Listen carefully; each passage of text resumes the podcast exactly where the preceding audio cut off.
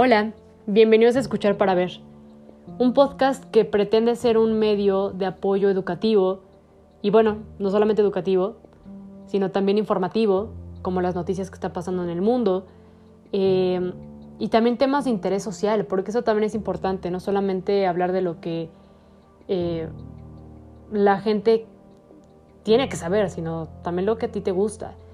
Y pues esto es como un apoyo, un granito de arena que yo quiero poner para todas estas personas que están implicadas en esta limitación visual.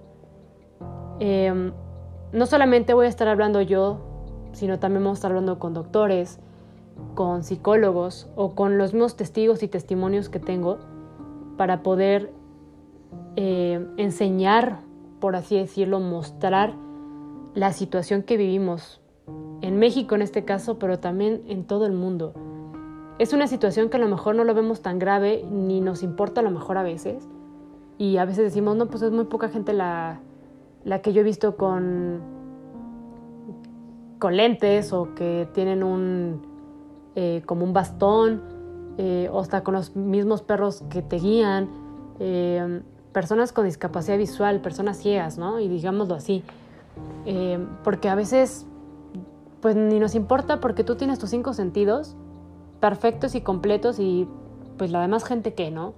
O sea, pero también se trata de ponernos en los zapatos de estas personas, en ponerte en ese lugar donde tú afortunadamente no estás y poder entender lo que viven día a día.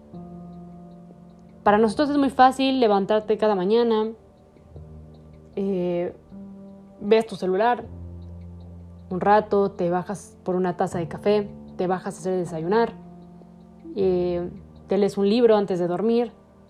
Pero estas personas, ¿cómo lo hacen? Esta es la cuestión.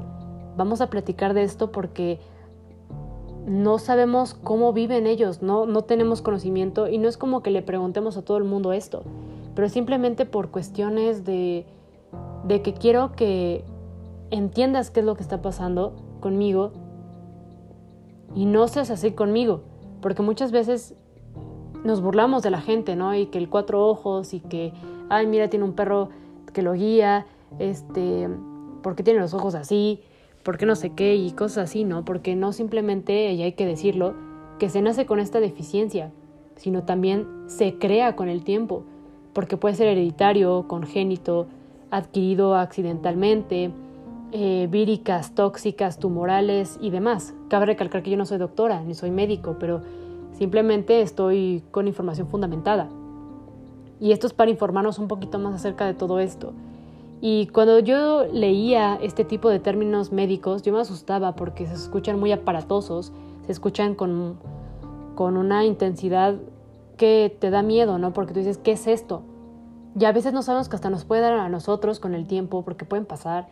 Eh, Puede ser que a lo mejor tengas un choque automovilístico y, te pase algo en los ojos o en el cerebro que te impida llevar esas señales para que tu cerebro diga quiere ver a esta persona.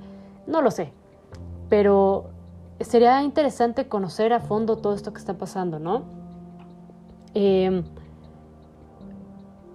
en mi situación personal yo no he conocido a ninguna persona con, con esta discapacidad visual, em, con la ceguera no sé, es, eh, de cierta forma es muy extraño encontrarse con personas así, cabe, cabe decirlo, sí, pero no todos van por la misma situación, no, no, todos tienen lo mismo, ni a todos les pasa lo mismo, ¿no?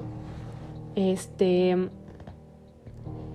Y pues, estas, esta cuestión de cómo leen, cómo estudian, cómo van a la escuela, las escuelas, las mismas escuelas, qué cosas pueden hacer por estas personas. Los docentes y los maestros, ¿qué dan?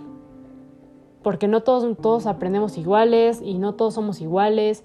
Y normalmente cuando nos vamos a inscribir a una escuela, pues las personas somos, pues no hay que decirle normales, ¿no? Porque ellos también son normales, simplemente que tienen una limitación, que es diferente.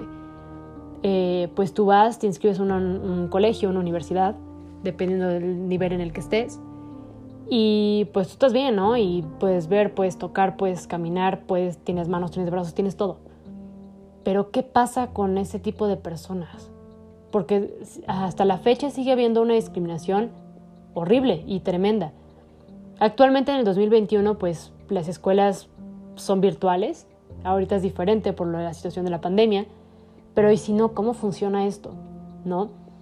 Eh, a veces cuando nosotros vamos a una escuela vemos una rampa para la gente que tiene sillas de ruedas y son limitadas, hay que decirlo así, son limitadas porque no vemos en todos lados.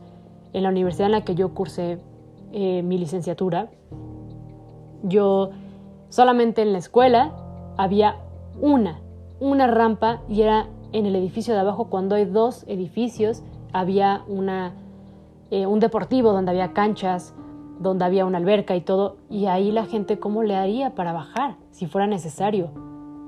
Tristemente no ponemos atención a este tipo de cosas porque no nos importa, porque no somos nosotros. Pero ¿qué pasaría si fueras tú o fuera un amigo tuyo?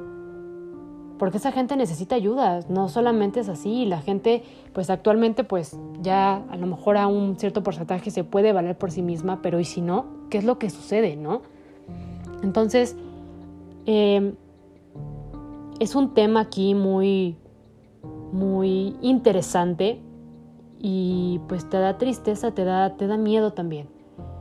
Eh, yo no sé, en mi universidad ni me he puesto a investigar, que sería bueno ponerme a investigar, qué pasaría si yo fuera ciega, cómo podría estudiar con ellos una licenciatura, y más si esta universidad me parece interesante para mí. Eh, y ahorita hay tantos métodos, tantos sistemas que ocupan estas personas para poder hacer eso, pero mm, no siempre están aptas aquí en México. Porque tristemente México también igual es un país que no le pone tanta atención a este tipo de temas. Estamos hablando de un país. Y en el mundo es diferente porque eh, cuando yo estaba eh, pues viendo toda esta información acerca de lo que hacían todos los países y los avances que han tenido y eso es sorprendente y cómo se lo han llevado a cabo, porque hay gente donde eh, da su testimonio y está feliz, está contenta de lo que está pasando y demás, pero aquí en México es muy poca la gente y la gente que se ha entrevistado o la gente que se ha acercado a hablar son para dar quejas y no para agradecer ni para pues ver esa situación. Eh, el sistema que todo el mundo conocemos es el sistema de braille, que tiene una historia muy peculiar, que a mí cuando yo lo leía era muy peculiar. Eh, ¿Y cómo puede ser que una persona haya podido haber inventado algo así? ¿Y cómo ya revolucionó para que ya todos los países y todo el mundo lo conozca y la gente lo ocupe? ¿No? Eh, tiene un nombre de braille por un ciego de 16 años llamado Luis Braille, donde pues la problemática empezó porque obviamente esto no es actual, esta limitación visual no es actual, sino es de hace mucho tiempo. En el siglo XIX los ciegos leían a través de caracteres de alto relieve, pero era muy poco práctico por el tamaño de las letras. Imaginemos unas letras que miden, ¿qué? Unos 10 centímetros un abecedero completo de la A a la Z. Y pues nada más imagínate, o sea, tú vas tocando y tú más o menos vas conociendo las letras porque te van diciendo, esta es la B, esta es la Z, esta es la Y, esta es tal y tal. Pero pues era muy poco práctico, como lo dicen aquí, porque pues obviamente el tamaño era pues grande. Entonces, ¿cómo hacías una frase y cómo querías pedir algo? Y pues tenías que tener ahí un... estar en el piso o a lo mejor en un pizarrón o algo así donde pudieras hacer ese tipo de cosas. Entonces, el Instituto Nacional para los Jóvenes Ciegos un día llegó a París un militar francés llamado Charles Barbier y dio a conocer un código que desarrolló para que los soldados pudieran leer en la oscuridad. Y esto es algo curioso porque recordamos el trabajo que tienen los soldados. Y pues a veces ellos tienen que estar en la noche, a veces ellos tienen que estar eh, en situaciones donde no les permite comunicarse de cerca con estas personas con las que están y pues pudiera, si ahorita lo pensamos, no, pues qué interesante, ¿no? Y qué, qué padre que lo hizo y qué padre que lo, que lo inventó y todo. Pero pues el método consistía en hacer puntos con relieve sobre una hoja y aunque fue una gran idea, pues no funcionó porque era aún muy complejo. Tenía obviamente que estudiarse más y pues digamos que ellos fueron la prueba del, del sistema de braille, ¿no? Entonces este joven, llamado Luis Braille, como lo comenté, pues fue una inspiración para Barbier y se dedicó por más de dos años en reinventar su sistema de escritura y lo logró simplificando un nuevo código alfabético construido a partir de dos filas verticales compuestas por solo tres puntos en relieve y agregando signos de puntuación y otros caracteres que faltaban en el método de Barbier. Y pues el sistema fue tan fácil de memorizar y revolucionó tanto la lectoescritura para los hijos en el mundo. Entonces, qué padre que una persona se haya puesto a pensar en eso y qué padre que haya revolucionado todo eso. Y no solamente este, este sistema existe para estas personas, sino ya ahorita la tecnología es maravillosa y ha avanzado demasiado. Tanto que el otro día estaba leyendo que hay un, este, un anillo que te pones y tú puedes tocar un celular, una computadora y te va diciendo lo que dice la pantalla. ¿No? Hay celulares especiales y hay ahorita unas cosas maravillosas, pero aquí la cuestión es que no toda la gente puede llegar a ellos. ¿No? Evidentemente la economía eh, pues es dependiente de cada quien. Y lamentablemente aquí en México las situaciones, las personas, los lugares donde hay este tipo de problemas es de muchos bajos recursos. Y pues también igual México no ha ayudado a este tipo de personas. Em, es, muy, es muy triste hablar este tipo de cosas porque pues yo estoy bien, me siento bien, pero hay gente que no. Entonces, ¿qué tan difícil puede ser acceder a este tipo de cosas? ¿No? Entonces, eh, pues simplemente con el tiempo, pues se van a ir sacando más cosas innovadoras y demás, pero lo que llega todo eso esta gente que... Este episodio lo quise hacer como una introducción de lo que vamos a hacer, de lo que vamos a lograr con esto y pues un poquito informarnos acerca de todo esto platicar, dar mi opinión y pues vamos a seguir continuando, vamos a seguir investigando para que cada día que ustedes escuchen un episodio sea algo nuevo y diferente para ustedes.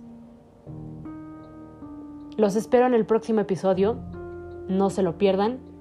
Muchas gracias.